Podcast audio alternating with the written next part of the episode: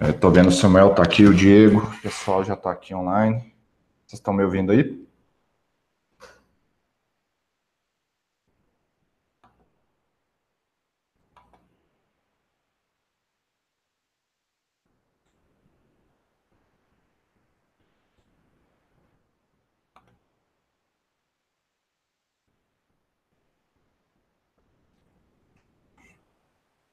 Então, finalmente resolvemos aqui o problema. Estou vendo que o pessoal está falando que está ouvindo tudo direitinho. Vamos começar essa live, então, né? Que é o primeiro live que a gente está fazendo aqui na Analytics Brasil. Então, a gente vai apresentar uma nova série hoje da Analytics que chama Analytics Responde. E a gente está desenvolvendo essa série justamente para ajudar os higienistas ocupacionais a esclarecerem as dúvidas mais comuns que eles têm em campo sobre parte de riscos químicos, né? Então, nosso intuito com essa live aqui realmente é ajudar os higienistas ocupacionais a, a esclarecerem dúvidas. Então, essa série é uma série que a gente vai lançar vídeos semanalmente no YouTube, no nosso canal, esse próprio canal aqui, que a gente vai responder perguntas de vocês é, com relação às diversas áreas de higiene ocupacional relacionadas aos riscos químicos. Para quem não me conhece ainda, estou vendo que a maioria do pessoal já é cliente aqui da Analytics Brasil, já conhece, a gente já, já me conhece. Está é, tá entrando aqui várias pessoas ainda. Vamos dar um tempinho, pessoal, que aí eu vou me apresentar, vou falar de novo um pouquinho dessa série. Todo mundo que estava no outro link está conseguindo entrar agora. Pedir a paciência de vocês um pouquinho, tá bom? Aí, André Rinaldi também já está aqui. Tô vendo, pessoal, ó, tá, tá entrando muita gente agora.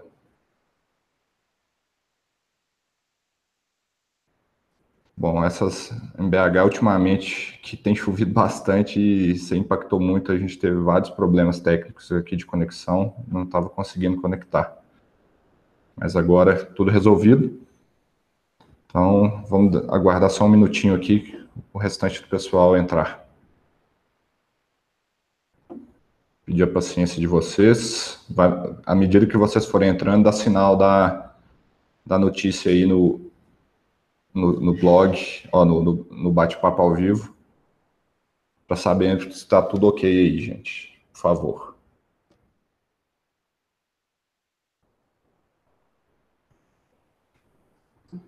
O som tá legal aí para vocês? Ah, não esqueçam aí de curtir o vídeo também, gente. Dá o joinha aí embaixo para ajudar a divulgar esse vídeo, que é, é, a, é, o intuito nosso aí também, expandir os conhecimentos na área de higiene ocupacional. Essa área de química aí que é muito ingrata, que muita gente tem muita dificuldade.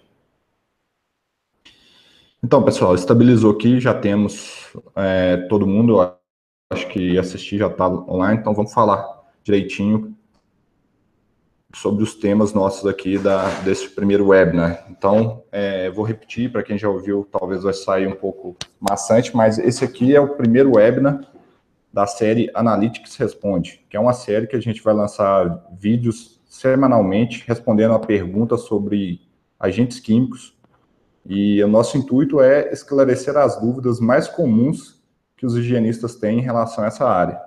Então, eu peço para todo mundo, quando tiver dúvida também, quiser é, enviar uma dúvida para a gente, através de um formulário. Eu vou mostrar aqui para vocês como é que vocês podem ter acesso a esse formulário para mandar as perguntinhas para a gente.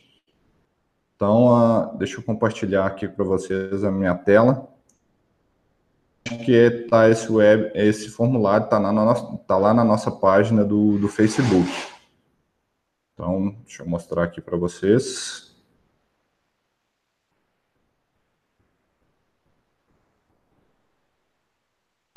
Então, tá aqui na nossa página do Facebook, gente. Se vocês descerem,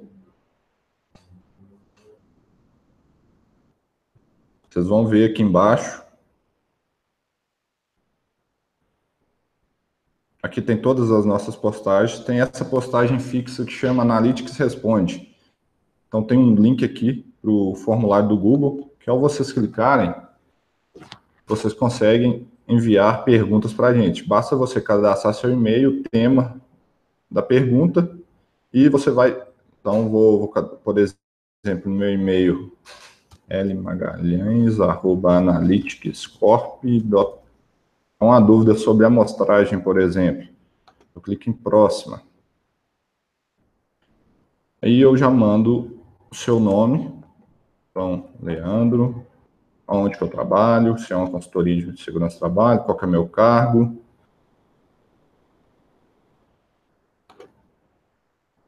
E aí você manda sua pergunta.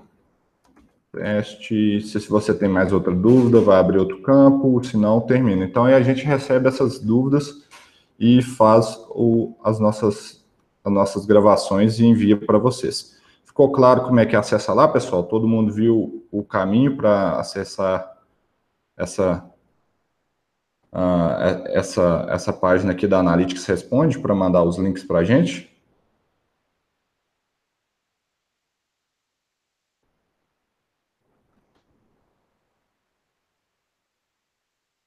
Então, estou é, vendo aqui que está todo mundo falando que o som está bacana, está todo mundo falando ok, legal. Então, vamos dar início aqui ao nosso webinar mesmo. Estou vendo aqui que tem muitas pessoas aqui que já são clientes da Analytics, que são amigos da área de higiene ocupacional, que já me conhecem. Mas para eu me apresentar um pouquinho aqui para vocês, eu sou higienista ocupacional certificado pela BHO, sou químico também de formação e sou um dos fundadores da Analytics Brasil, que é uma subsidiária uma, da Analytics Corporation, que é um laboratório lá dos Estados Unidos, acreditado AIA por mais de 30 anos. Então a gente selecionou, dentro desse tema da Analytics Responde, algumas cinco perguntas que são as mais comuns que a gente recebe aqui praticamente todo dia. Primeira é sobre varredura de solventes, depois sobre branco de campos, análise de sílica cristalina, dúvidas sobre limite de quantificação, limite de detecção, e para finalizar, também uma dúvida muito comum de amostragem, que é se, eu, se meu funcionário ele não utiliza aquele produto químico durante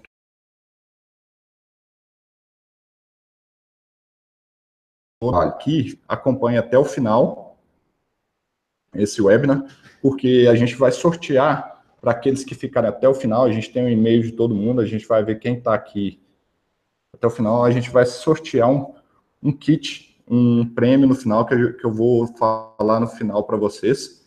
É o fim que a gente vai abordar, é só fazer esse sorteio, vocês vão receber por e-mail. Então, é, vamos começar, né? Botar a mão na massa. Vamos falar então primeiro de varredura de solventes, que é uma das análises mais comuns que a gente recebe aqui no laboratório. Então, praticamente todos os dias a gente tem centenas de amostras de varredura de solventes aqui. E essa análise, infelizmente, as pessoas pensam que ela é uma análise muito comum e muito, que pode ajudá-los muito por, justamente por esse nome genérico, né, que chama varredura de solventes. E, na verdade, ela é uma varredura, sim, mas ela é uma varredura porque ela varre cerca de 30 agentes pré-estabelecidos. Então, essa lista é uma lista pronta, elaborada por um laboratório. Não é uma análise eu possa dizer assim, que ela vai, eu vou fazer essa análise e vou coletar todos os, todos os possíveis solventes, produtos químicos que estão no ambiente.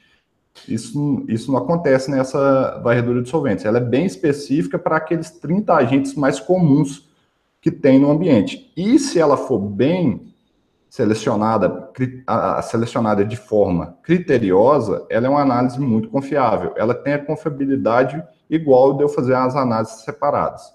Então, vou mostrar para vocês um pouquinho aqui uns, alguns slides que eu preparei sobre a varredura de solventes. Então, gente, a, a varredura de solventes, ela,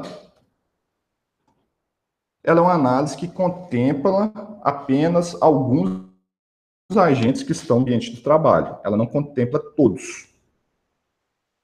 É uma análise confiável, desde que vocês, higienistas, selecionem ela sabendo as limitações dessa análise. E essa análise ela é muito mais utilizada caso você já saiba quais agentes estão presentes no ambiente. Ela é mais indicada assim: eu fiz um reconhecimento, uma caracterização básica, identifiquei N agentes que estão naquele ambiente. Então, aí eu sim eu seleciono essa análise para poupar tempo e dinheiro para coletar diversos solventes em um mesmo amostrador. O intuito dessa análise é muito mais poupar tempo do que descobrir o que tem no ambiente. Por quê? É, igual eu falei aqui, os resultados não detectados não são uma garantia de que o ambiente está livre dos agentes químicos. Justamente, é, eu volto no ponto de que essa análise ela não pega tudo, ela está ali só naqueles 30. Então, se imagina, meus 30 agentes deram não detectados, eu estou tranquilo, não tem nada naquele ambiente? Não, eu, eu consigo te falar que desses 30 agentes, nenhum deles estão no ambiente. Então, pode ter N outros vapores que, que estejam ali e que podem causar danos aos trabalhadores que estão expostos a eles. E a lista é pré-definida de igual, por exemplo, aqui na Analytics, essa lista, ela contém esses 31 agentes aqui, ó, é, desde o tricloroetano, o trimetilbenzeno, diclorometano, 1,4 de oxano, entre esses, a metiletilcetona. Então, esses 31 agentes aqui são analisados. Ah, tem um outro agente que não está nessa lista, ele não é contemplado na varredura de solventes. Então, não é por isso que eu disse para vocês, não é garantia. Outra dúvida muito comum, ah, eu tenho, sou obrigado a utilizar o tubo 22609 da SKC, o, o tubo de carvão ativo 200 por 400? Não, porque a única diferença entre ele e o 22601 é a quantidade de carvão. Um é quatro vezes maior que o outro. Então, é só questão de muito saturado de agentes, então talvez seja bem necessário utilizar um tubo com maior quantidade de carvão. Mas se o ambiente é tranquilo, eu acredito que não tenha muitas, muitos agentes ali, eu posso utilizar o 22601 sem problema algum. É, vocês aí, eu acredito que muitos de vocês já fizeram essa análise de varredura de solventes, né? Então, a, Queria saber de alguém se alguém já, já pensou, fez bem essa caracterização básica antes de fazer essa análise ou usou ela como descoberta de agentes, pensando que tinha tudo, né? Então, quem eu imagino que, que já vejo muita gente que eu já discuti aqui, o André Rinaldi, a gente já discutiu até muito sobre isso já. É, a, a varredura, ela é muito boa quando eu já caracterizei, né? Então, vou enfatizar isso para vocês. Ah, e se eu não souber que tem, não souber de nada, não tem nem ideia do que, que tem no ambiente? Ela é um primeiro passo. É, na verdade, é, a gente vai começar por 31 agentes. É, e, e, na, e como ela tem 30 esses, é, e esses ah, vi uma pergunta do André aqui. Ah, se tiver o além do, do 31 o, o laboratório reporta?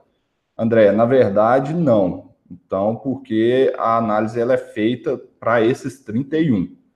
É, se você especificar que as análises precisam ser detectadas, se tiver um agente diferente, é possível tentar identificar, mas não é garantia, porque a gente precisa padronizar um método de identificação. Uma análise de cromatografia gasosa, que nesse caso aqui, ela não é especi composto específica, a gente tem que fazer parametrizações dentro do equipamento. Então, pode ser que tenha algum, algum produto químico que não esteja padronizado previamente. Com isso, eu não consigo te dizer qual que é aquele agente. Mas existem contratos, algumas empresas que exigem que dentre os compostos mais comuns, você evidencie. Então, é possível mediante um acordo com o laboratório. Mas é assim, é um setup diferente de equipamento e maquinário. Então, é, é preciso ser conversado antes. Estou vendo a manifestação de vocês aqui.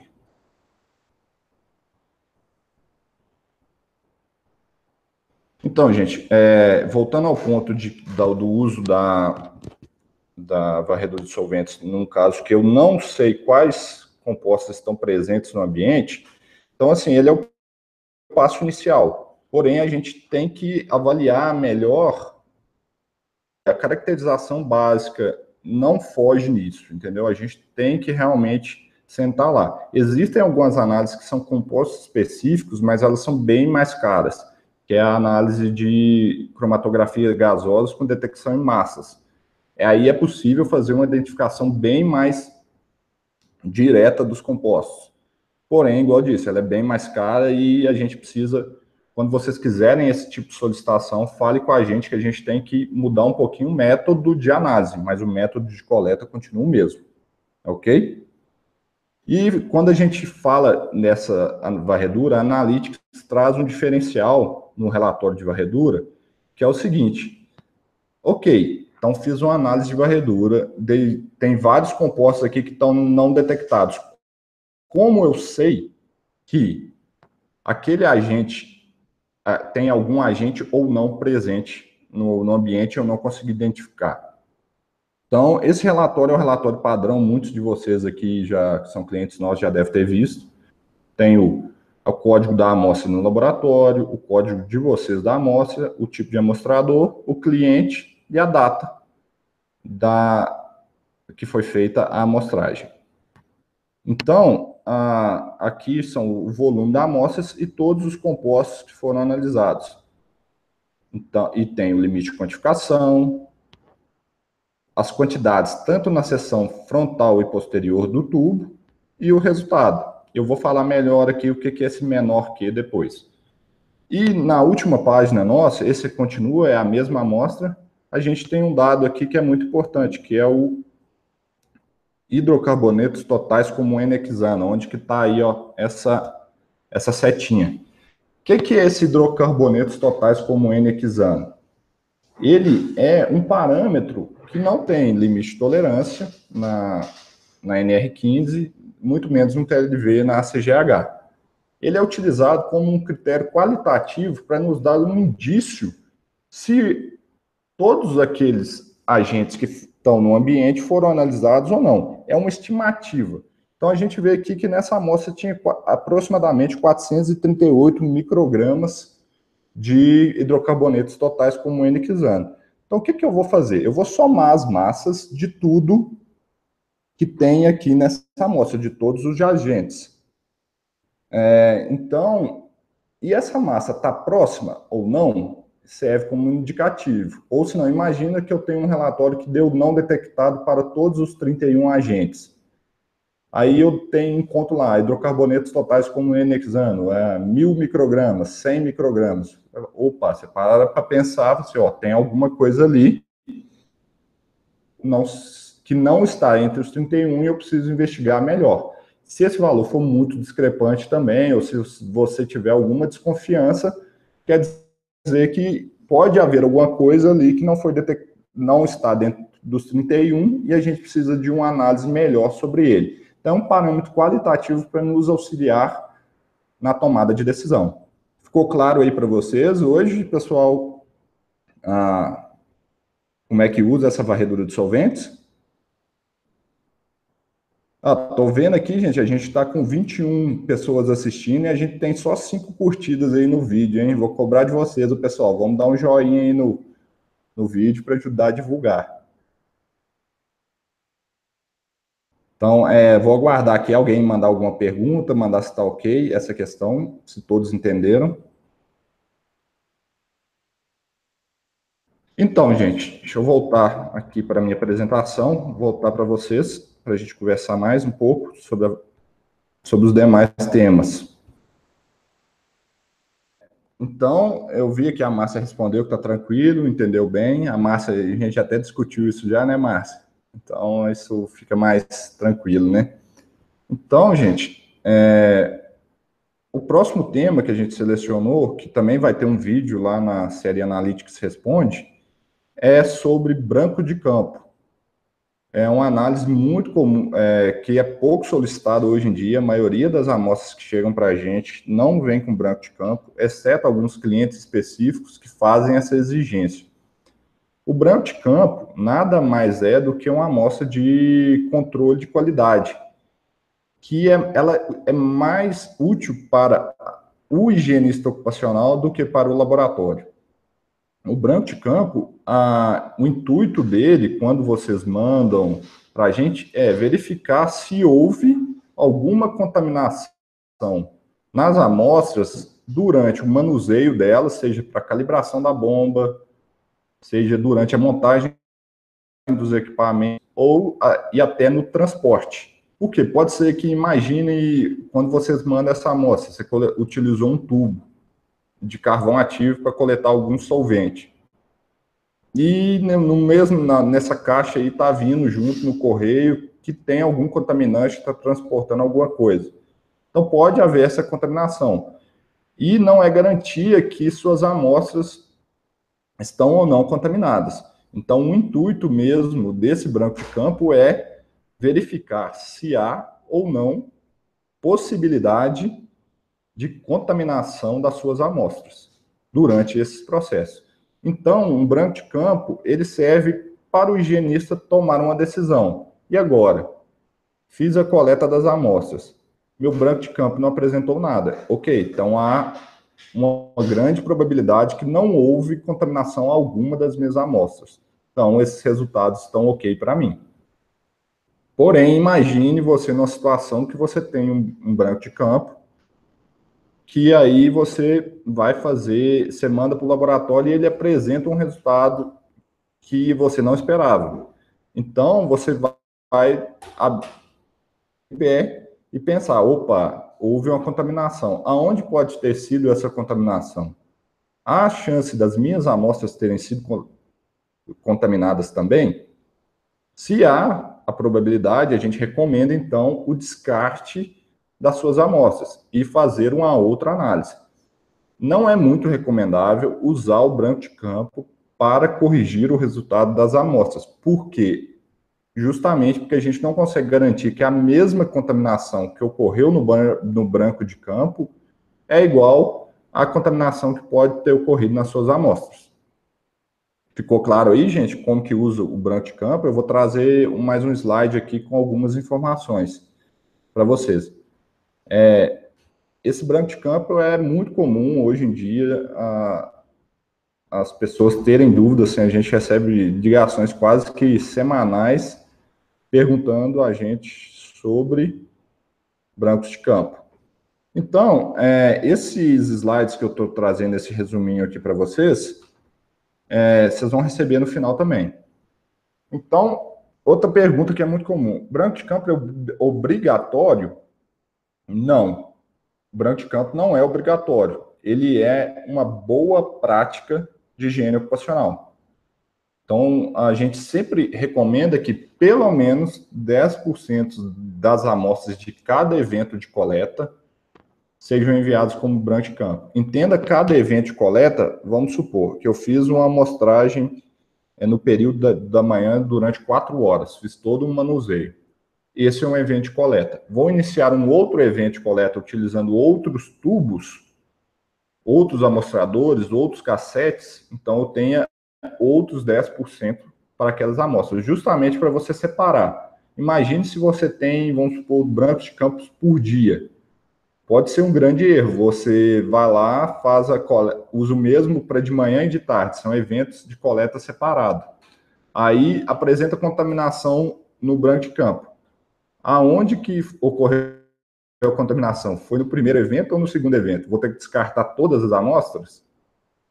Então, essa é uma, uma boa prática para quem utiliza branco de campos. Eu entendo aqui que é, às vezes é um pouco inviável por causa de dinheiro, mas porque isso aumenta muito os custos, né? Então, o que eu estou trazendo aqui são as boas práticas de HO, né? Então, a gente tem que sempre casar isso com a realidade do nosso cliente, se ele está disposto ou não a pagar por esse controle de qualidade. É, a Márcia me perguntou que para algumas análises específicas o branco de campo é obrigatório, por exemplo, o ozônio. Então, Márcia, é, eles são obrigatórios por quê? Porque esses amostradores são amostradores tratados.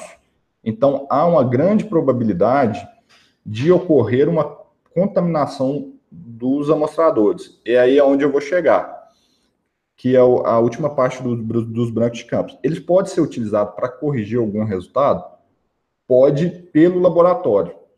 Por quê? Ah, alguns amostradores eles já vêm com contaminação intrínseca de fábrica. Eu dou um exemplo para vocês: formaldeído, ozônio, névoas de óleo mineral, sulfeto de hidrogênio. Então, assim, se você pegar um tubinho, por exemplo, para formaldeído, direto da caixa, vindo direto da SKC e fazer a análise dele no laboratório, naquele exato momento que você abrir ele, ele vai dar uma presença de formaldeído.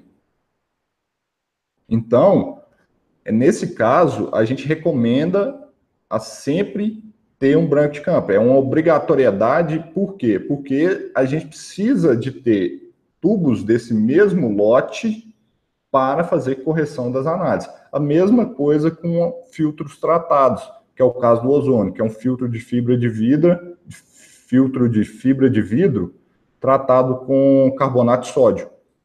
Então ele, como tem muito ozônio já naturalmente, então ele pode haver contaminação natural. Então a gente tem que ter um número mínimo de brancos para fazer correção de resultado. Ó, o Gustavo, o Mauro, man, Mauro mandou aqui. Mesmo que há várias avaliações de agentes diferentes, eu não entendi a pergunta, Mauro. Tem como você especificar um pouquinho melhor? Deixa eu ver aqui o que, que o André disse. É, é, o André está perguntando se os 10% do mesmo lote. Preferencialmente, sim. É porque a gente quer evitar essa, uma às vezes o tubo já vem contaminado de fábrica. Mas caso você não tenha o tubo do mesmo lote, você pode mandar de, de um lote diferente, não tem problema. Exceto os casos que a gente já sabe que os tubos já vêm contaminados de, de fábrica. Então, aí nesse caso, quando vocês solicitam para a gente, a gente sempre manda os tubos de mesmo lote para vocês. O José Alves está falando, quais as principais medidas que devemos tomar para reduzir a contaminação? As principais medidas são, é o manuseio correto do tubo. Então, é, na hora que você... É mais comum contaminação em amostra de gases e vapores. Particulados é muito difícil, porque tem que ser quase um evento de sorte.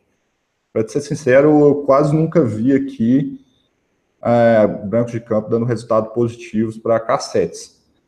Para tubos, é aquele ambiente que você você tem, na hora que você está fazendo calibração, montagem, tem uma contaminação antes, então a gente tem que evitar, usar uma sala bem limpa para evitar essa contaminação. Durante transporte, vedar bem o tubo, o cassete, usar sempre os, as tampas, os plugs, de forma bem encaixada, porque a ele veda o tubo e, nesse caso, ele evita essa contaminação. De novo para o Mauro. É, Faço no mesmo dia validações de poeira mais fumos metálicos e solventes. Nesse caso, você vai precisar de 10% de branco de campo, tanto para poeira, para fumo e para solvente, porque são amostradores diferentes. Ah, vamos supor no caso que você falou aí, Mauro, fiz poeira e sílica.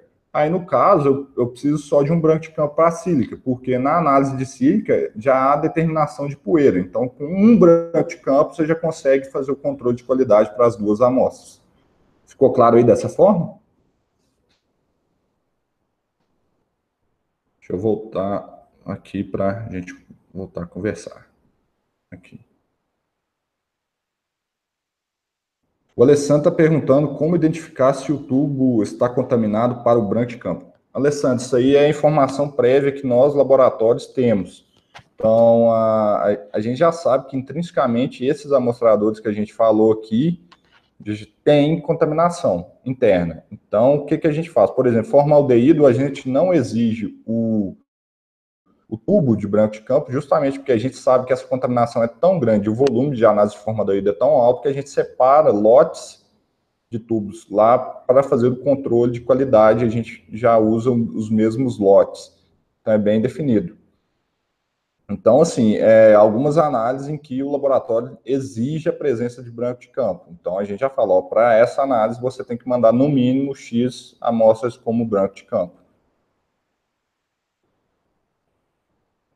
Então, é esse intuito. Vocês aí em campo não, não conseguem identificar essas, é, essas contaminações prévias, não. Nós aqui, devido aos anos de análise e controle de qualidade, a gente consegue identificar isso e passar para vocês. Tá bom? Alguém mais tem alguma dúvida sobre branco de campo aí para a gente esclarecer, gente?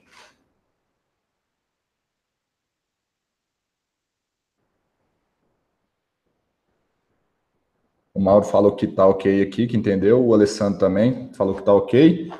Show de bola, então, gente.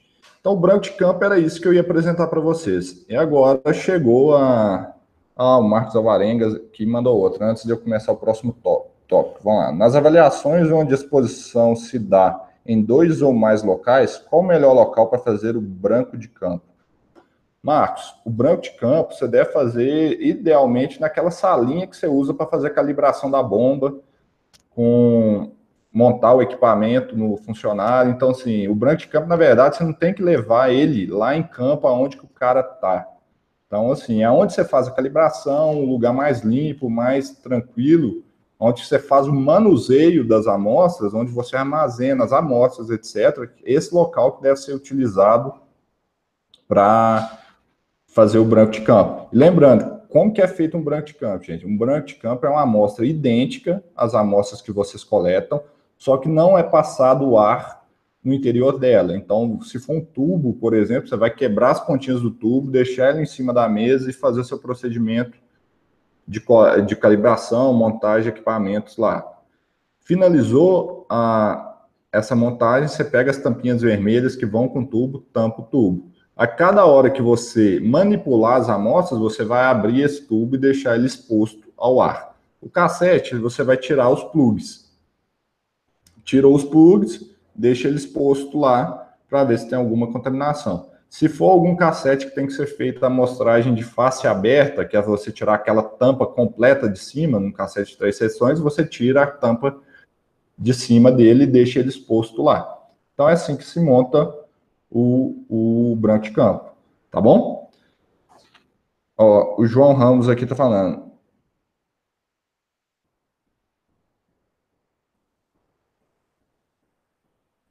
Isso, João. É, o branco de campo você já nunca leva ele lá para a área que está sendo poluída, não. Você não quer ver a contaminação da, da área. Você quer saber se durante que você manuseou esse amostrador aí, ou, ou durante o transporte dele até seu escritório, do seu escritório para o laboratório, houve contaminação.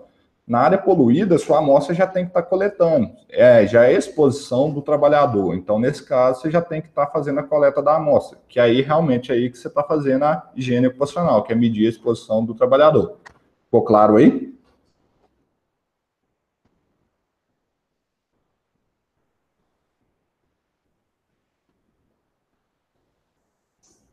Bom, gente, tem mais alguma dúvida nessa parte de, de branco de campo?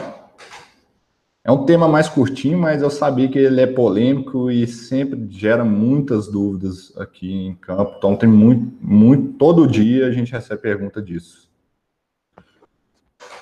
Vamos lá, o Mauro. Mauro, na verdade, você não deixa ele aberto o tempo todo durante a avaliação. Você deixa ele aberto enquanto você manipula as amostras, enquanto você manuseia elas. Então, assim, você vai abrir, ele é, igual falei, ele é para medir probabilidade de contaminação durante manipulação, manuseio e transporte. Então, você está lá, mexeu na amostra, o branco de campo tem que estar tá exposto. Parei de mexer, a amostra está em campo, está sendo coletada, você já lacra o amostrador, ok?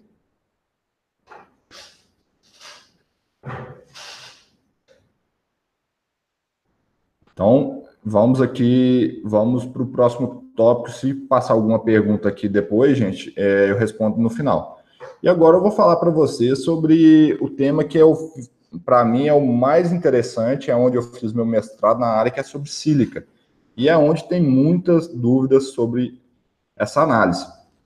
A análise de sílica é muito comum no Brasil porque a gente é campeão no mundo em casos de silicose, né? Então, Minas Gerais, principalmente onde eu estou, é o estado no Brasil onde tem mais casos de silicose. Então, a sílica, para a gente falar sobre ela, a gente precisa definir o que é sílica. Então, a sílica é o dióxido de silício. Então, o dióxido de silício é um, um composto químico de fórmula SiO2 e é um mineral mais abundante na crosta terrestre. Então, você para para pensar o que, que a crosta terrestre hoje tem. Então, assim, o que mais a gente encontra na crosta é sílica.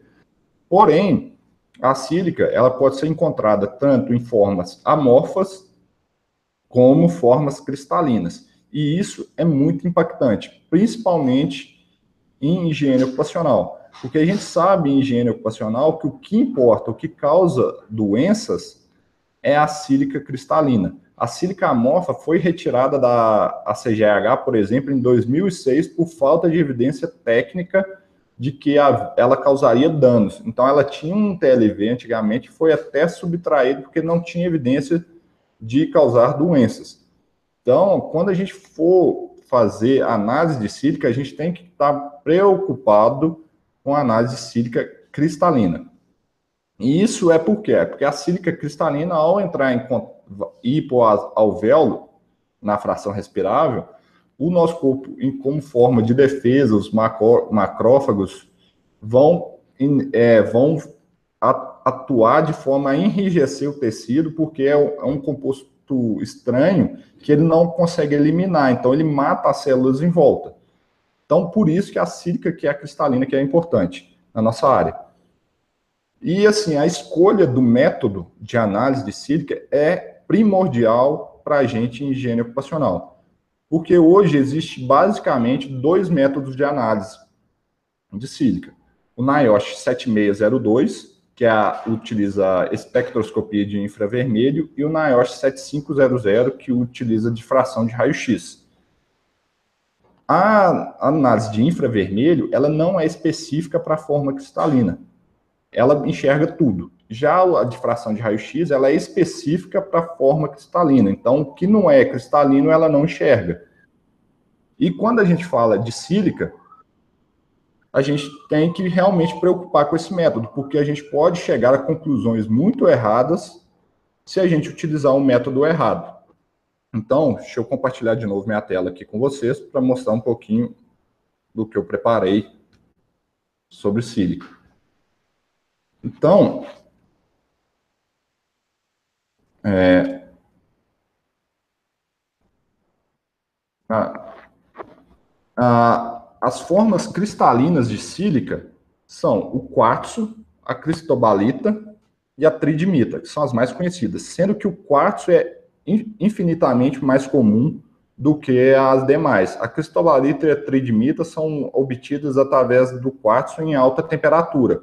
Então, nesses casos, é muito comum apenas em regiões vulcânicas ou em fundições. Deixa eu ver aqui, o André mandou uma pergunta. Tivemos uma amostra analisada pelo NIOSH 7602 em outro laboratório, porém não foi possível quantificar a sílica devido a interferentes, compostos coloridas.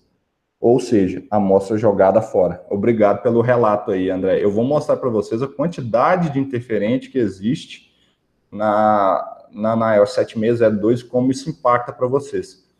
Então, e outra pergunta que eu faço aqui. É, hoje, a gente está falando da sílica como o composto mais abundante da crosta terrestre e nunca, nunca a gente vai encontrar uma amostra 100% cristalina. Eu falo isso para vocês para vocês terem noção o, o padrão que a gente utiliza para calibração de equipamento para essa análise, que é um composto que custa, para vocês terem noção, 5 gramas custa 800 dólares, é um composto altamente puro, altamente cristalino, ele tem 95% de pureza de sílica cristalina, de alfa quartzo.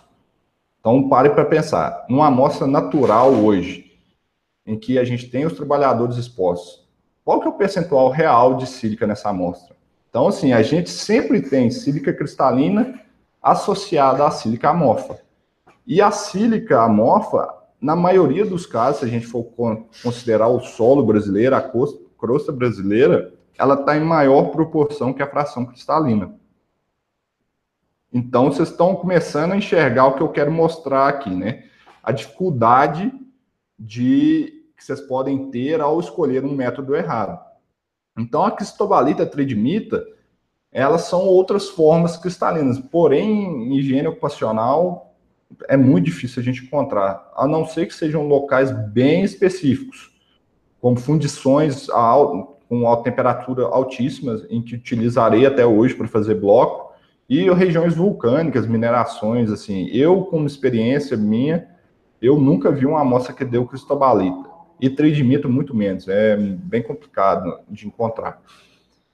E para definir mais ou menos para vocês o que é cristalino, que é amorfo, eu trouxe um desenho esquemático. Igual eu falei, a sílica é silício e oxigênio. Então você tem um átomo de silício ligado a dois de oxigênio. Então, você pensando aqui, ó, na situação A, isso aqui é uma amostra cristalina, ela é bem organizada, ela tem uma definição bem espacial, bem legal dos átomos, então ela tem uma forma bem específica. Enquanto uma amostra amorfa, ela é totalmente aleatória, ela não tem um arranjo legal no espaço dos átomos, eles podem tomar qualquer proporção. Um exemplo, assim, se vocês terem noção, um vidro é uma forma de sílica amorfa. A areia já tem tanto sílica amorfa quanto sílica cristalina. Então, a gente tem essas variações. Então, assim, didaticamente, para mostrar para vocês, é, o que é uma amostra cristalina é quando você vê aqueles cristais bonitão, assim, é porque você vê justamente um arranjo espacial, uma organização dos átomos. Quando você pensa numa coisa amorfa, pensa numa geleia, uma coisa bagunçada. Então é mais ou menos isso. Isso impacta diretamente na, nas propriedades físico-químicas da, das substâncias. Elas são a mesma substância quimicamente, porém a gente consegue diferenciá-las devido ao arranjo delas no espaço. Então isso é muito legal e também que se impacta diretamente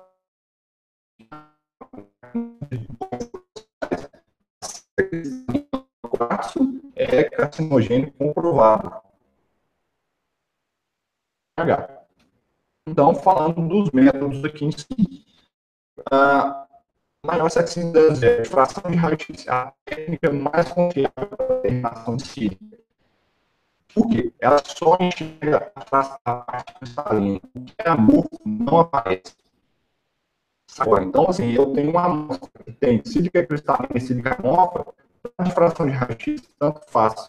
Só importa que tenha a parte de cristalina. E ela também consegue ver tanto quartzo, cristobalita, tridimita. Então, quem já viu os relatórios da Analytics aí, vocês veem que a gente reporta tanto quartzo, cristobalita e coloca uma nota lá que se aparecer tridimita, quer dizer que uh, se aparecer, a gente coloca no resultado. Porém, como é um caso é quase impossível, vou dizer para vocês, a gente nunca viu. E essa análise, se você for considerar muito. Oi, tô... o Alessandro reportou aqui que a conexão ficou ruim. Voltou aí, pessoal?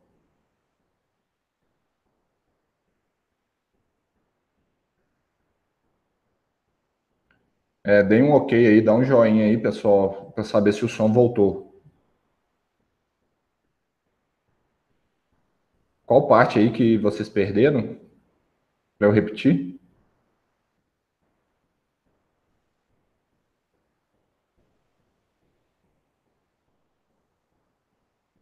É, gente, é, Belo Horizonte tem hora que tá difícil a internet.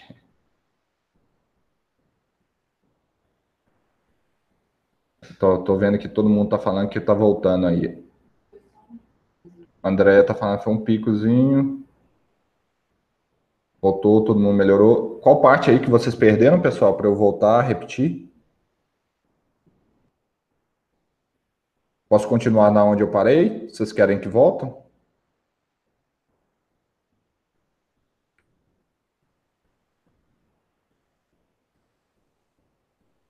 Tá. Então, vou continuar da onde que eu estava. Então, gente, a análise de sílica cristalina, a, a, ela é a análise de sílica cristalina por difração, é a análise mais confiável para a determinação de sílica cristalina, justamente porque ela não vê as frações amorfas. Então, assim, se eu tenho uma amostra que tem tanto cristalino como amorfo, ela não vai enxergar a, a, a, fração amorfa, e sim apenas a cristalina. Então, a parte amorfa não vai ser contabilizada no resultado. Então, por isso que ela é mais confiável. E, e ela permite também a gente identificar as diferentes frações, as diferentes formas cristalinas, tanto quartzo, cristobalita, tridimita. Então, quem já recebeu o relatório da Analytics aí já viu que no nosso relatório vem sempre quartzo, cristobalita.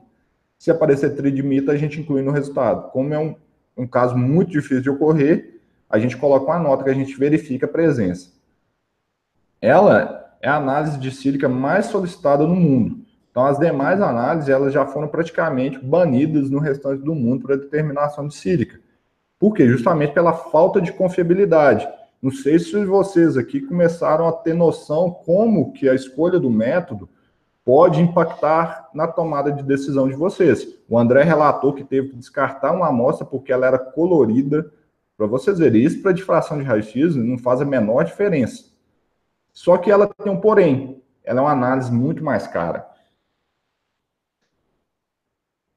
É, ela é bem mais cara. Se, se, vocês forem ver o método, a descrição, ela pede a utilização de um filtro de prata. Esse filtro de prata, gente, é 99% prata.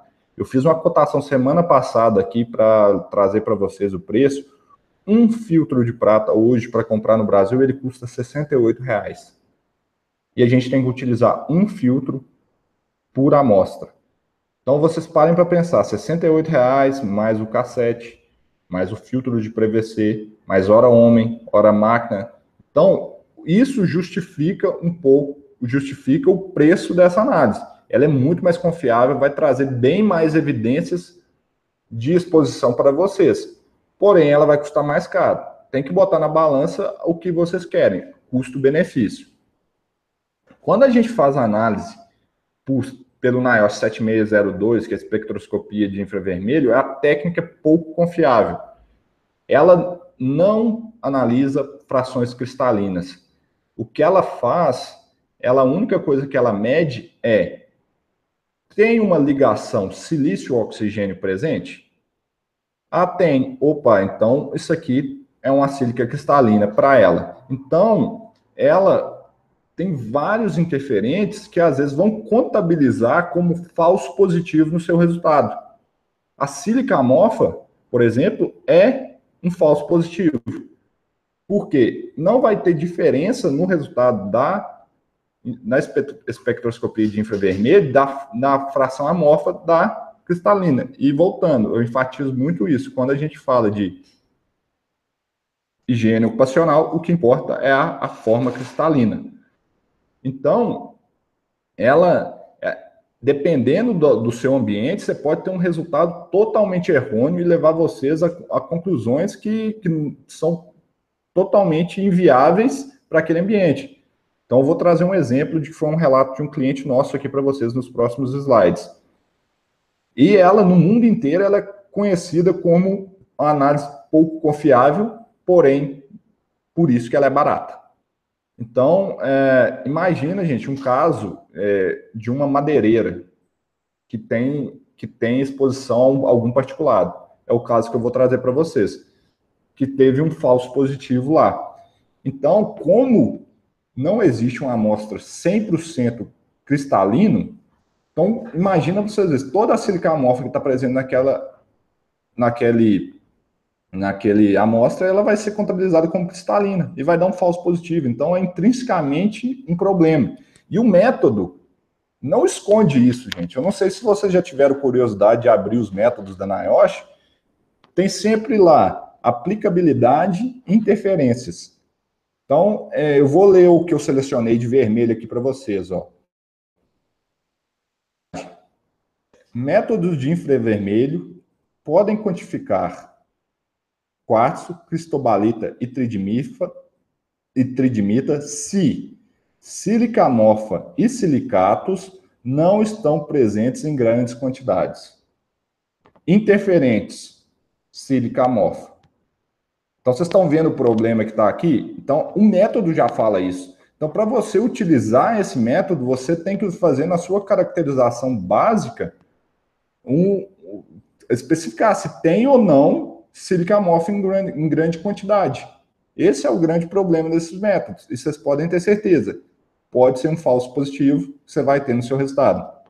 Que é o caso de um cliente aqui. Esse cliente meu, ele veio para Analytics justamente porque a gente divulgou um áudio falando um pouquinho dessa análise. E ele tinha um cliente que era uma madeireira que serrava madeira. E lá ele estava utilizando um método de infravermelho e as amostras estavam dando em média 20% de sílica na fração respirável. Olha o impacto disso no limite de tolerância da NR15, gente.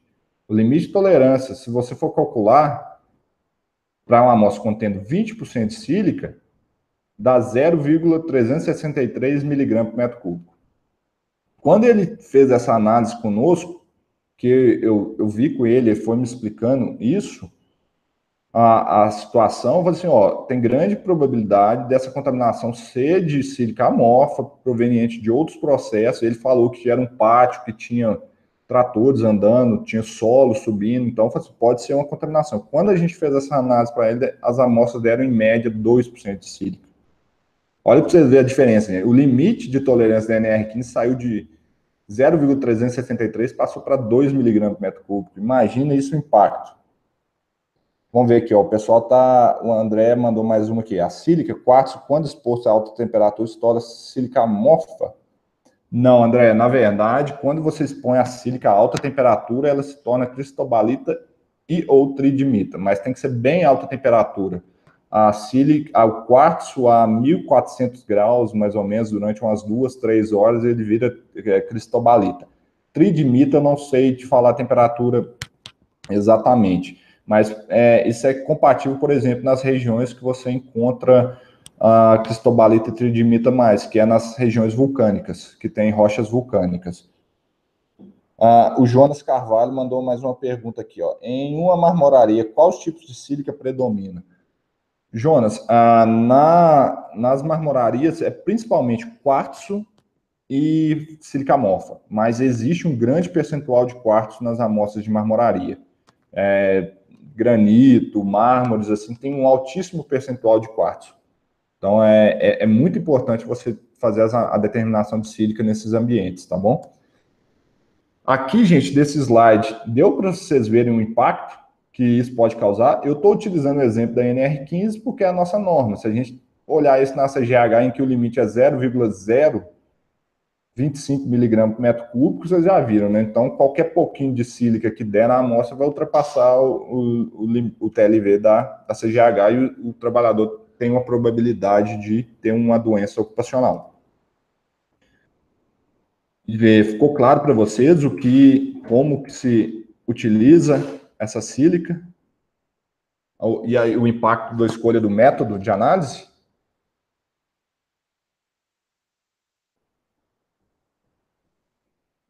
Vamos ver se o pessoal se manifesta mais um pouquinho aqui.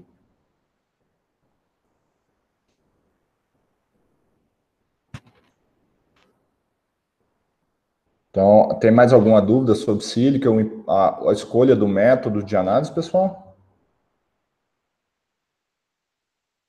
O Alessandro já falou, o João, o João também. Então, é isso aí que eu queria mostrar para vocês. É, a gente tem que sempre fazer uma análise de custo-benefício para escolher o método de análise. Lembrando que, em alguns casos, muitos clientes não, não vão pagar, às vezes, o preço da sílica por difração, que ela é, no mínimo, o dobro. Mas eu, eu levanto mais uma bola aqui para vocês, gente, é na hora de contratar essa análise sílica, de sílica por difração. Eu conheço, uh, vejo aqui alguns prestadores de serviço que cobram os preços irrisórios dessa análise, inclusive mais barato do que de infravermelho. Então, tomem cuidado com isso, porque esse método é caro, igual eu falei para vocês. Um filtro de prata hoje, se vocês quiserem até ligar lá na Fácia, falar com o Reinaldo, com o Marcelo, a gente estava discutindo isso semana passada, eles me passaram a cotação, 68 reais. Um filtro, gente. Então, assim, é impraticável uma análise dessa custar menos de 200, 200 e poucos reais, visto tem impostos e todos os outros custos envolvidos, tá bom? Tomem cuidado nessa contratação dessa análise aí, por os demais preços. E então, gente, Eu vi aqui que todo mundo se manifestou, que estava tranquilo. A, a questão do, da sílica, que todo mundo entendeu bem. É, José Alves mandou aqui bastante esclarecedor. Obrigado, José Alves. É, bacana mesmo, obrigado pelo feedback. Vamos falar agora sobre limite de quantificação, que é outra dúvida cruel que a gente tem aqui quase todos os dias. Tem gente ligando, perguntando sobre limite de quantificação. E limite de detecção e limite de tolerância. Aí, respondi sua pergunta agora, André. Vamos falar deles. Vou compartilhar a tela aqui com vocês para definir o que é limite de quantificação. Limite de quantificação, gente, é um, da, um valor estatístico que o laboratório reporta para vocês como sendo a menor quantidade que ele consegue te informar que tem de um determinado agente naquela amostra. Imagina, eu vou medir alguma coisa. Então, assim, qual que é a menor quantidade daquela coisa que eu consigo te falar, te dar um resultado? um resultado quantitativo. Então, essa, pra, de forma mais simples e direta, essa é a definição de limite de quantificação. Alguns laboratórios, algumas empresas chamam esse também limite de reporte, ou de inglês reporting limit, que é praticamente a mesma coisa, que é a menor quantidade que eu consigo te falar que tem do agente na sua amostra. E isso é diferente de limite de detecção. Limite de detecção. Na verdade, eu não vou usar o, o termo correto aqui, gente, para vocês terem noção, tem, um, tem uma definição no vocabulário internacional de metrologia para isso. É muito complicado, até os químicos é, custam entender. Mas, de forma prática, o que é limite de detecção? É a menor quantidade que o laboratório consegue identificar a presença do agente na amostra. Então, resumindo, é a menor quantidade que eu consigo falar assim, opa, tem alguma coisa ali ou não tem. Então, é, o limite de de detecção para a higiene ocupacional, ele não tem muita utilidade. Ele é muito mais útil, é, em, tem alguns tipos de análise que a presença ou não de determinado agente já é uma não conformidade. Então, e aí ele é muito útil. Então, determinadas drogas, tem algumas toxinas em alimentos que também são os limites são a presença ou não. Então, o limite de detecção é, mais, é muito importante. Lembrando, o limite de detecção é sempre menor que o limite de quantificação. Aí que está a dúvida cruel, gente. Direto, tem gente que me pergunta: ah, esse limite de quantificação que está no laboratório é o limite de exposição ocupacional ou limite de tolerância? Não é. Então, são são coisas totalmente diferentes. O limite de exposição, o limite de tolerância é a, a, o valor no qual acredita-se que a maioria dos expostos podem trabalhar dia após dia na sua jornada, eh, sua jornada laboral sem sofrer danos à saúde ou ao seu bem-estar. Então, limite de quantificação já é um dado de laboratório que a gente tem que, que mandar no relatório, por quê? O limite de quantificação, gente, tem que ser sempre menor que o limite de tolerância. Vocês concordam comigo? O que, que adianta eu ter um limite de quantificação de 2, enquanto que o meu limite de tolerância é meio, por exemplo? Se a menor quantidade que eu consigo quantificar é maior que o limite de tolerância, esse resultado para mim não tem utilidade. Então, é para isso que a gente tem que fazer a análise do limite de quantificação. E em higiene ocupacional, gente, vocês é, abram um olho. Limite de quantificação é sempre em massa. Não é em unidades de concentração, tanto miligrama por metro cúbico ou ppm. Ele pode ser calculado a partir do volume de ar coletado daquela amostra, mas aí ele é sempre variável. O limite de quantificação é um valor fixo que o laboratório dá. E nos casos de higiene ocupacional, esse valor é em massa tá? Porque o que importa em higiene ocupacional é a concentração no ar, não na concentração da amostra que está ali no laboratório, no líquido, o que a gente faz. Então, tomem cuidado com isso. Então, por exemplo, quando a gente tem a, o limite de quantificação aqui no, no. Esse aqui é um exemplo de relatório nosso. A dimetilformamida, por exemplo. o limite de quantificação é 5 microgramas, tá vendo? Unidade de massa. E esse sinal menor que, esse Vzinho deitado, quer dizer menor que. E, justamente, ele quer dizer que está menor que esse valor. Então, quando eu tenho menor que 5 microgramas, quer dizer que é o resultado está menor do que o limite de quantificação do laboratório. Aí vocês me perguntam, ah, mas como que eu vou usar isso se ele está em massa? Nós calculamos para vocês o limite de quantificação em volume, mas ele vai ser, em volume não, desculpe, em concentração, mas ele vai ser variável por cada amostra. Por exemplo, para esta amostra, em que foram coletados 72 litros de ar, o limite de quantificação para dimetilformamida é 0,0232 ppm. Imagine só. Imagine só que se foi coletado 36 litros de ar.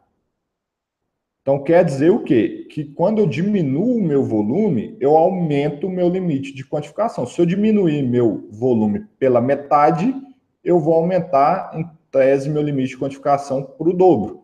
Então, esse valor iria para 464. O André mandou aqui, é, mas como saber se foi detectado ou não? André, para higiene ocupacional, isso não tem importância, é porque a gente precisa quantificar. Higiene ocupacional, exceto em carcinogênicos, que há uma discussão sobre isso, a presença ou não não é o que importa. É assim, a, a quantidade que está no ambiente que importa. detectado, eu te falo assim, de forma prática, André, não não vai ter um relatório que vai falar assim, ah, existe alguma coisa ali, porque essa quantidade é tão pequena que seria uma análise muito minuciosa para falar, ah, tem alguma coisa aqui, mas eu não consigo quantificar. Não é prática padrão de operacional de laboratórios fazerem isso. O que importa para a gente é realmente a, o limite de quantificação houve um erro de tradução na IN do PBLB, eu imagino que seja por isso que você está até me perguntando, em que eles colocaram um limite de detecção. Mas, na verdade, o que eles queriam falar ali era limite de quantificação. Há, às vezes, confusão, às vezes, laboratórios que informam, na verdade, o limite de detecção. Mas o que importa para a gente em higiene é limite de quantificação. Pode ser que, igual você me falou, ah, ah, na amostra não consegui quantificar. Pode ter, pode ter sido detectado? Pode, mas não é um caso prático, porque os limites de quantificação hoje em dia são tão baixos. Você pega aqui, a gente está falando de metilformamida, a gente está falando de 5 microgramas por amostra. Então, ah, é um valor tão baixo para você é quase igual ao limite de detecção nesse caso. Então, assim, a, a utilização correta seria limite de quantificação. Porém, é possível sim é, detectar, que é um caso que assim, a gente pode fazer, é reportar tanto o limite de detecção para o pessoal atender a IN1 de 95, que a gente já faz para alguns clientes, que a Petrobras exige, e nesse caso eles têm que usar, na verdade, algumas unidades exigem utilizar o limite de detecção. Mas, na verdade, o que aquela IN queria falar, falar, na verdade, é que deveria ser utilizado limite de quantificação. Mas, se pra, de forma prática, né, o limite de detecção não tem utilidade para a gente aqui em higiene ocupacional. Ficou claro aí?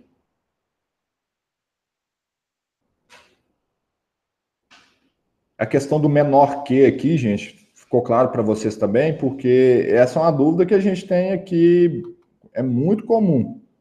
Esse menor que aqui, o pessoal pergunta muito, uh, não entende. E por que, que a gente coloca menor que nos relatórios? Porque em química eu não posso falar que é zero. Eu, eu posso falar que está menor que um menor limite que eu consigo medir. Só por isso que a gente utiliza menor que. Eu nunca posso falar que uma amostra contém zero é, concentração ou zero massa de determinado agente eu sempre tenho que dar um valor. Tá ok isso? Uh, eu vi que o André começou a digitar aqui, depois tirou a mensagem. Tem mais alguma dúvida nesse assunto aí, André?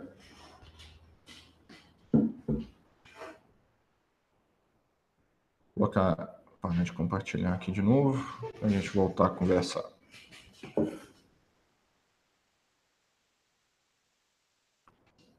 Vamos ver, pessoal manifestando. O Alessandro falou que está ok também. A Márcia mandou. Então, os laboratórios que afirmam ND não detectado está errado.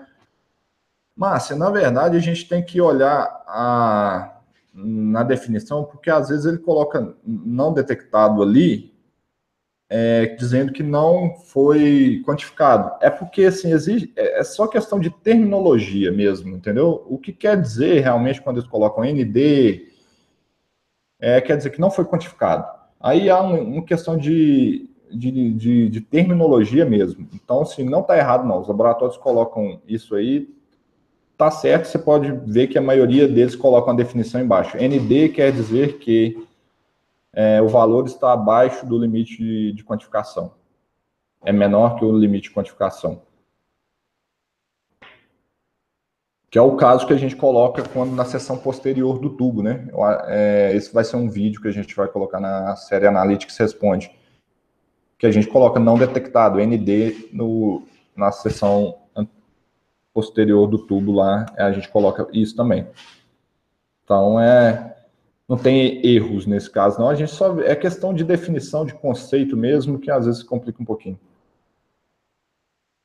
Legal, Márcia. Então, é, podemos encerrar esse, esse assunto aqui do, dos limites, gente? Esse tema é sempre polêmico também. Eu trouxe alguns temas mais polêmicos que surgem aqui para a gente nesse primeiro webinar.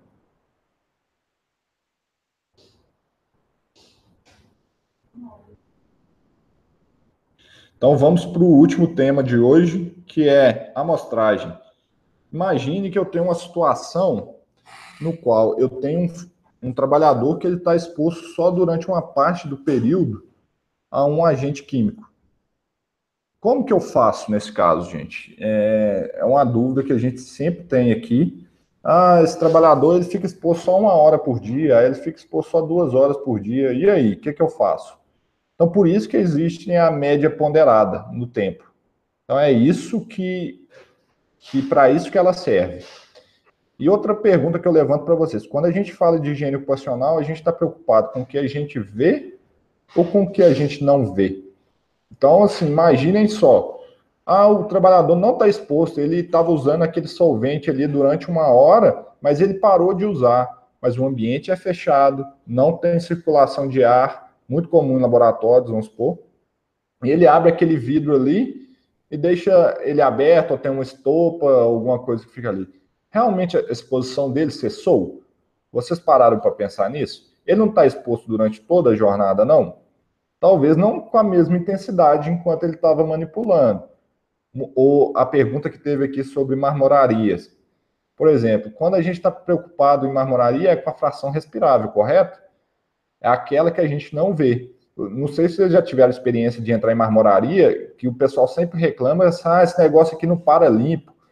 A gente, por mais que usa método úmido, vai é, o pó todo aqui vai para o chão, mas depois fica um pó fininho aqui. Pois é, gente. A exposição, por exemplo, esse caso de sílica respirável, ela não cessa no momento que o cara para de cortar a pedra. A, a, quanto menor o tamanho de partícula, por exemplo, maior é o tempo dela é, como aerodispersóide no ar. Então, a exposição ali vai continuar não tão intensa como, mas ela não é importante. Então, a primeira questão que eu queria levantar com vocês aqui era isso, em relação a a exposição realmente cessa? Há casos que sim. Vamos, vamos pensar num professor universitário. Ele vai dar aula de laboratório. Ele vai ali naquele laboratório, ele entra naquela sala, dá aula dele durante uma hora, depois sai e não volta mais, fica na sala dele, no escritório. Realmente, a exposição dele foi só durante uma hora. E depois ele é zero. E aí, como é que eu faço um caso desse do professor? O que, que eu tenho que fazer? Então, gente, a... quando a gente fala em média ponderada no tempo, quer dizer que o quê? Uma amostra, quando eu coleto ela, ela já é uma média ponderada no tempo. Então, o período de coleta que eu faço de uma amostra, então pare para pensar, coletei essa amostra durante 8, 8 horas. Então, tem uma amostra lá durante 8 horas. Aquele resultado da, da amostra já é a média ponderada do, durante 8 horas. Por quê? O que é a definição de média ponderada no tempo? Ela tem exposições mais altas e mais baixas que são compensadas umas por outras, de forma que o valor médio vai dar um valor X. Ela, vamos supor, igual nesse caso desse gráfico aqui, eu tenho uma variação, uma exposição 10 ou exposição 0, ela vai ser compensada uma pela outra. Desde que esse valor não ultrapasse o valor máximo permitido, que aí pode ser um outro tema para a gente discutir depois, e esse, a, a valor médio ficando abaixo, tá ok. Então, quando a gente tem uma coleta, seja ela de 15 minutos, de 10 minutos, esse período que o meu amostrador coletou já é a média ponderada no tempo. Eu já tenho um valor médio daquela exposição. Então, é a exposição dele durante a, é só durante uma hora. Uma forma de você fazer essa coleta é colete às 8 horas. Qual o problema? Eu não, qual os limites de exposição ocupacional não são para um, uma jornada de 40 ou vamos, vamos usar a CGH, gente, né, porque a NR15 é totalmente defasada. Os limites não são para uma jornada de 40 horas semanais? Então tá. Então eu posso coletar então durante as 8 horas. Ou o caso que a gente pode ter é o quê? Ah, não, eu não quero coletar durante as 8, horas, que eu sei que a exposição dele é zero. Então, o que, que eu tenho que fazer? Eu tenho que considerar que o período não amostrado, a exposição é zero. Eu não posso simplesmente considerar o resultado que o laboratório me manda. Lembrando que, qual que é a fórmula de cálculo de média ponderada no tempo? É esse aqui. Então, a concentração média é igual à concentração da amostra 1 vezes o tempo de exposição, mais a concentração da amostra 2 mais o tempo de exposição 2, e assim sucessivamente, dividido pelo tempo total de, de exposição ou tempo de medição. Ok? Lembrando que, por que, que isso aqui chama média ponderada? Porque eu estou ponderando pelos tempos. Os tempos aqui vão impactar diretamente no resultado. Então, no caso do meu professor lá, eu só tenho duas opções. Ou eu vou falar que a exposição dele no período que eu não amostrei é zero, ou vou falar que a exposição dele é igual no meu período não, não ao período amostrado. Vocês concordam comigo? Eu não vejo outra opção do, de você falar. Ah, teve gente que já me falou assim: ah, eu posso falar que é tanto se eu coletei tantas amostras. É, aí eu acho que você já começa a entrar em muitas dificuldades nesse ponto aí. Então, a, a ideia é: ou você fala que é zero, ou você fala que ela é igual ao período completo.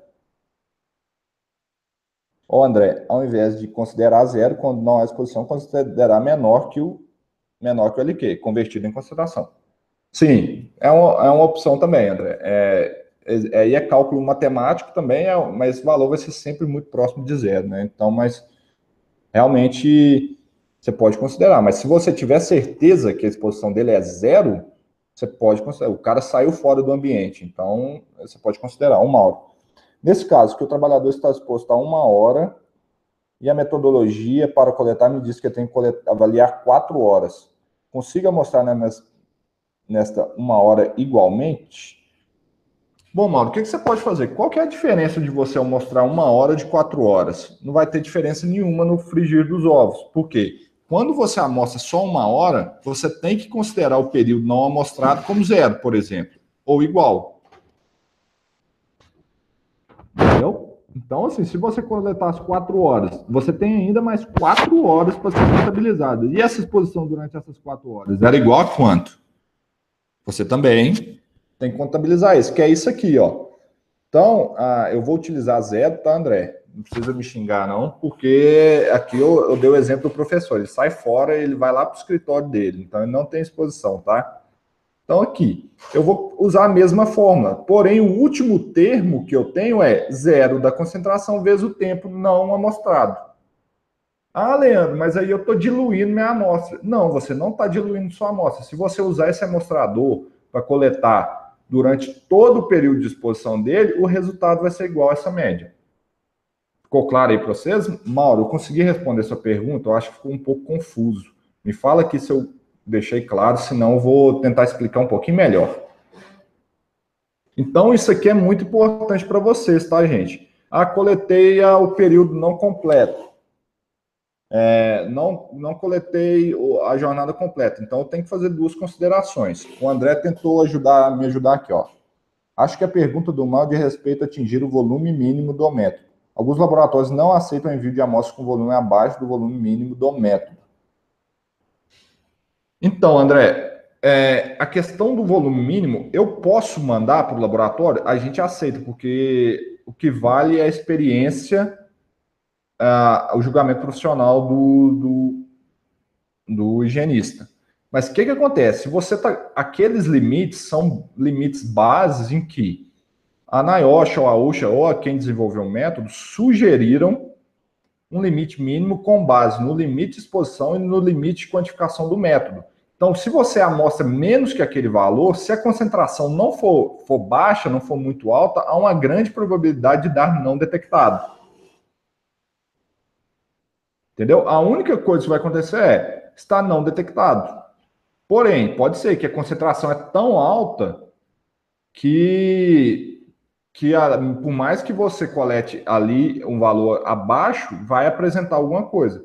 Mas, igual falei aqui, é, a, o Mauro acabou de confirmar essa questão do, do, que é o volume mínimo. A gente, nós aqui na Analytics, não reportamos como erro, porque ah, existem manuais da NIOSH e o entendimento para aqueles volumes que não são fixos, não são rígidos, são sugestões de volume. Imagine você, você vai entrar num ambiente que a concentração está altíssima Vou dar um exemplo aqui didático para você entender. Imagina eu entrando numa mínima subterrânea lotada de pó. Aí eu vou lá, eu sei que é concentrado, eu vou coletar poeira total, tá? É que é bem didático para vocês. Eu sei que naquele ambiente ali, se eu coletar o valor mínimo que o método sugere, ele vai ultrapassar o valor de. O, vai, vai saturar o cassete. Então ali eu vou ter que usar mais cassetes. Entendeu? Então, às vezes, eu, eu, eu Então, muitas vezes, o meu julgamento profissional é o mais importante para eu definir se vou ou não coletar um volume alto, menor ou maior. Eu também posso usar meu, usar meu julgamento profissional para coletar um volume maior que o do método. Não tem problema. Vou dar outro exemplo para vocês. Se vocês seguirem a NIOSH 1501 para análise de benzeno, para fazer uma amostragem STEL. Se você for ver lá, na OSH 1501 fala em um volume de 5 litros. Se você coletar 15 minutos, a vazão máxima de 0,2 dá 3 litros. E aí? Por que, que lá ela sugeriu 5 litros? Foi porque esse método nos Estados Unidos não tem limite de STEL. Quem desenvolveu foi a NIOSH. Então, ela desenvolveu esse método pensando em TWA. Os 5 litros foi com base no limite de exposição ocupacional, limite de quantificação para amostras TWA. Então, quer dizer, se eu coletar 3 litros, eu coletei errado? Não. Eu, eu coletei uma amostra STEL. Foi meu julgamento profissional. Mas ficou claro aí para vocês? É, Mauro, depois é, me fala, veja esse vídeo depois também, vai estar disponível no canal, se eu conseguir responder. Então, José, que estratégia você devemos tomar para evitar a saturação dos amostradores? Caracterização básica, tá, José Alves? Aí é no caso lá de você estar no ambiente mesmo e você vai ter estudar as amostragens anteriores e ver que se houve a, a saturação ou não, se, as, se, os valores estão altos, então você já parte de um pressuposto é, de estudos anteriores para saber se há pro, probabilidade de saturação. Tubos, é impossível, se você não tiver histórico, saber se vai saturar ou não. É, então, aí é na tentativa e erro mesmo. Cassetes, às vezes, no, no visual você consegue identificar. Lógico que se, se tiver um pó branco bem fino, você não consegue ver. Então, a, o cassete, às vezes, você consegue. Mas se você quiser antecipar para se prever, é com base no julgamento profissional no ambiente, você vai ver histórico, ou você tem experiência de acordo com aquelas atividades, você vê se tem probabilidade ou não de ocorrer saturação. Existem clientes que, assim, reportavam assim, eu sei que lá vai saturar, mas o cliente só paga uma amostra. No escopo de, de, de contratação falava, só aceitam uma amostra. Infelizmente. O ideal é você notou que está tendo uma saturação, você para ali, porque senão você vai correr sério risco de causar problemas a, nas análises do laboratório e inviabilizar uma análise dessa amostra também, entendeu? Ficou claro aí para vocês? Em relação à estratégia de amostragem, gente, ficou claro aqui ah, o que eu queria falar para vocês. Imagine então se eu coletei uma hora essa amostra e não fiz o cálculo da média ponderada para o restante do período, que é o período em que a concentração é zero. O que, que eu vou, ah, vou fazer? Eu estou sub, tô, é, majorando o meu resultado. Então, às vezes, eu posso concluir em cima de um resultado que não é real. Por quê? Aquele período que eu tenho o resultado é a média ponderada no tempo para aquele período. E o restante da jornada? A gente também tem que fazer essa, esse cálculo. Entendeu? A questão do, dos volumes máximos e mínimos é, já, já foi uma sugestão que eu vou gravar um vídeo, então, para já colocar lá no Analytics Responde. Em breve vocês vão tem um, um vídeo sobre isso. Mas essa, essa é a questão. Vocês, de acordo com o julgamento profissional, vocês podem sim ultrapassar aqueles limites. Fica a critério de vocês como experiência profissional, julgamento profissional. Então, assim, a Analytics não coloca nenhuma mensagem de erro nos seus relatórios, porque aquilo ali não é uma faixa fixa entendeu? Cabe a vocês tomarem a decisão se é a melhor estratégia ou não ultrapassar ou não o limite. Pode ser que a concentração não esteja tão alta, coletei um volume muito baixo, o que vai acontecer é que o resultado vai dar não detectado. Abaixo do limite de quantificação, ok? Bom, gente, é, esses eram os temas que a gente ia tratar hoje. Então, eu vou mostrar por último, as últimas questões a mostrar para vocês o finalzinho da, da nossa dos slides que eu preparei. E vou contar também qual que é a, a surpresa, né, que vocês vão receber em breve aí nos e-mails. Então tá. Então se inscrevam no nosso canal, gente, aqui no YouTube. Então, para vocês ficarem, ativem as notificações. E porque vocês vão receber, no mínimo, semanalmente, vídeos sobre dúvidas de higiene ocupacional. Esses aqui são os meus contatos. É, vocês podem entrar em contato comigo, com a equipe da Analytics aqui, tá os telefones nossos, o WhatsApp. Esse é meu e-mail pessoal. No nosso site tem um chat também que vocês podem falar. Vocês vão receber essa apresentaçãozinha aqui por e-mail depois. Nós vamos agradecer a participação de vocês. Aqui já tem os links, ó, Instagram, LinkedIn, Facebook para vocês seguirem, nos seguirem. E, e vou falar com vocês. A, nossa surpresa vai ser: a gente lançou também uma série de vídeos ensinando como fazer calibração, amostragem de, de, de agentes. Então, a gente vai mandar para vocês em primeira mão. Quem está aqui, vão, vocês vão ser os primeiros a receber. Antes da gente divulgar isso no, no nosso YouTube, vocês vão ser os primeiros a receberem essas, esses vídeos.